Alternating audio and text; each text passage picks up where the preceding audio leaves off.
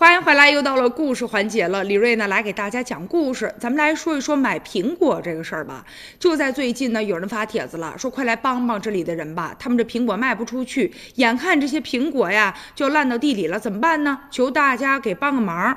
这个事儿呢，发生在四川的凉山的盐源县。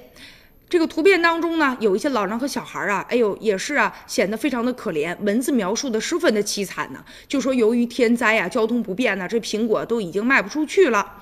而且文中啊还提到了一个五年级的小女孩，说她家有三万斤的苹果等着卖呢。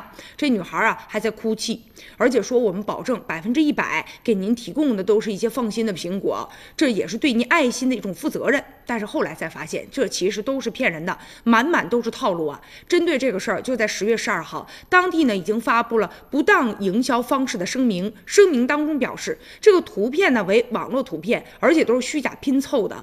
它图片当中呢也有极少部分，或者是早年的当地的一些残破的房屋、泥泞的道路、群众不讲卫生等等，都被他刻意的夸大了。其实和当地实际的情况根本就不相符，而且是故意营造了一种悲情的画面，来恶意的。引导消费者。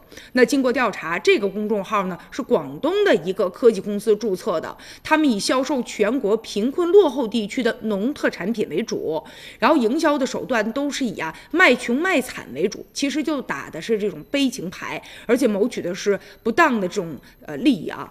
确实也给当地的百姓造成了不良的影响了，而且呢，人有一个果农就说了，我家这苹果谁说卖不出去啊？我现在是两块六一斤往外卖，我一转手，我家这苹果我今年就能收成有二十万。